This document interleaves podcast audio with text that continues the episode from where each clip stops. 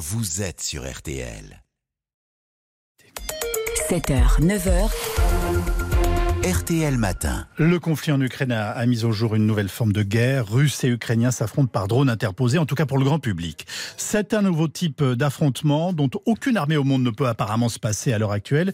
Et nous souhaitions ce matin euh, comprendre ces nouvelles façons de faire la guerre et savoir où en était notre pays, la France. Bonjour colonel Yann Malard. Bonjour monsieur Calvi, merci de l'invitation. Merci d'avoir accepté cette invitation sur RTL. Vous êtes porte-parole de l'armée de l'air et de l'espace. De quoi parle-t-on quand on évoque aujourd'hui les drones de défense? Exactement. Alors je pense qu'il y a, il faut revenir aussi sur le l'origine en fait du conflit et pourquoi on en est arrivé là. Et oui. ça, ça me paraît en fait assez intéressant.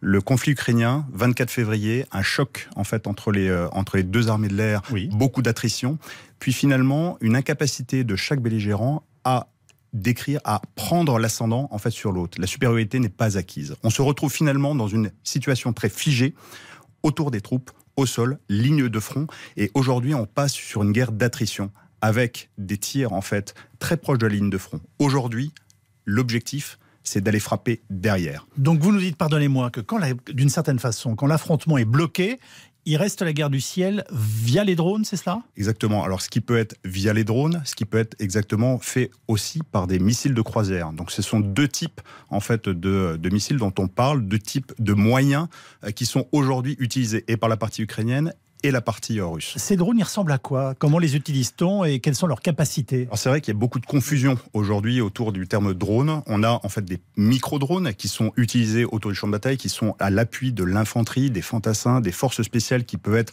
directement sur les lignes de front. On peut avoir, donc ça c'est des drones qui font quelques centaines de grammes, qui peuvent aller quelques centaines de mètres, voire quelques kilomètres. On a également en fait des drones aujourd'hui, ce dont on parle, des drones qui font plusieurs dizaines de mètres d'envergure, qui pèsent plusieurs tonnes et qui peuvent franchir en fait des distances qui sont plusieurs centaines de kilomètres. Vous, vous nous vous nous expliquez qu'en fait le drone est un support de vol et qu'après, d'une certaine façon, on, on, met ce qu'on veut dessus? Le choix, le, le choix en fait du drone, c'est avant tout en fait un choix de charge utile. La charge utile qu'on peut avoir sur un drone peut être une charge de reconnaissance, qui est d'ailleurs la caractéristique du drone au départ, en fait, qui était vraiment un appareil qui était servi, qui servait pour euh, observer euh, le, ce qui se passait en face. Euh, on peut également mettre de l'armement, des charges électromagnétiques, des destructions en fait de, de, de suppression air defense, à savoir les radars qui sont en face. On peut voir tout un tas en fait d'utilisation du drone qui dépend en fait de la charge utile qu'on a. Alors cet outil est-il précis? Dans son utilisation. Vous comprenez ma question? Oui. Alors je pense qu'il y, y, a une question de précision. Parce qu'on n'a pas la perception des bombardements qu'on avait par exemple avec les, avec les avions, même si ça peut paraître caricatural. Ouais, je pense que ce qui est important aussi de voir aujourd'hui, c'est que l'homme est derrière chacune en fait de ces missions.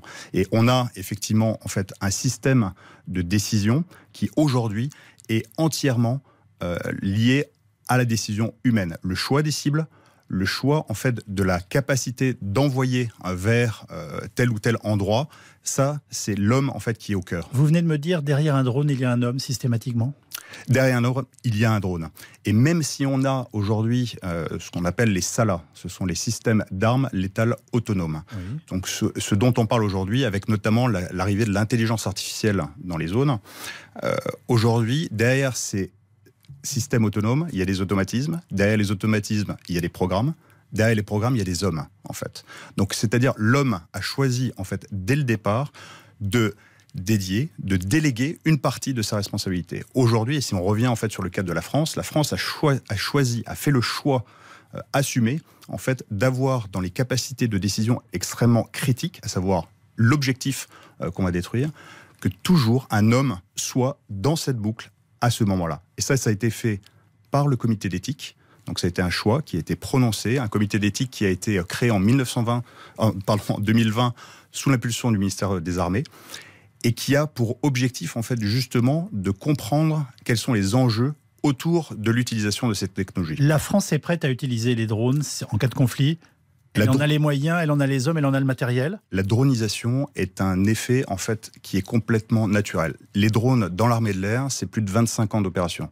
On opère des drones au Kosovo, on a opéré des drones en Afghanistan, on opère depuis 2014 mais à l'opération Pourquoi on n'en parlait pas Pardonnez-moi de vous interrompre, mais pourquoi en parlait-on si peu à l'époque, alors que je découvre ce matin en vous écoutant qu'en fait on utilise cette arme de longtemps et qu'on a un savoir-faire Je vous ai bien compris. Il y a un savoir-faire et il y a un savoir-faire qui est lié justement euh, au-delà de la capacité technique, c'est-à-dire de, de l'équipement qui est aujourd'hui celui Reaper, par exemple, sur, sur l'armée de l'air, qui peut être d'autres types de drones en fonction des, des zones.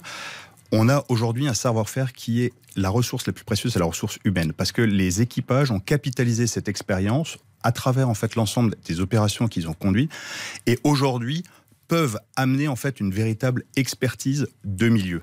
Donc cette, cette expertise de milieu-là, elle est vraiment liée directement avec les, euh, les, pilotes, les équipages. Si on prend l'exemple de la 30e, 33e escadre de surveillance, reconnaissance, d'attaque, qui est l'escadre qui euh, gère les, les drones Reaper à Cognac, ce sont environ 300 aviateurs. Donc c'est 300 personnes en fait qui œuvrent au quotidien en opération sur le territoire national dans le cadre de la protection euh, des, euh, des, grands événements, euh, typiquement le 14 juillet, la protection du Bourget, qui viennent renforcer en fait ce dispositif. Colonel Mallard, vous avez vous-même été pilote pendant au moins une quinzaine d'années. Que, que, peut faire un drone aujourd'hui que vous ne pouviez pas faire vous en tant que, que, que pilote? Il y a une vraie expertise et complémentarité avec euh, typiquement l'aviation de chasse. Aujourd'hui, une expertise, on a parlé en fait de l'expertise des équipages, des officiers renseignements qui ont cette persistance de la zone. Un Reaper, aujourd'hui, c'est 24, 36 heures en fait sur zone.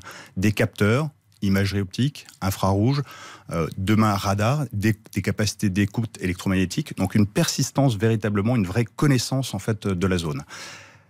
Là où l'aviation de chasse permet, par exemple, la réactivité on va avoir en fait une vitesse, euh, une élongation qui va être permise en fait à travers cette complémentarité des moyens pour intervenir sur tout le spectre d'émissions. Quelle est la distance euh, la, plus longue que puisse aujourd'hui euh, assumer un drone?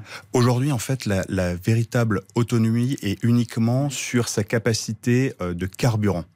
Donc, on a les moyens, c'est le cas sur le Reaper, d'avoir une liaison satellite. C'est-à-dire qu'on est capable techniquement de contrôler depuis Cognac un drone qui se situerait en Afghanistan, au Sahel ou n'importe où en fait dans le monde.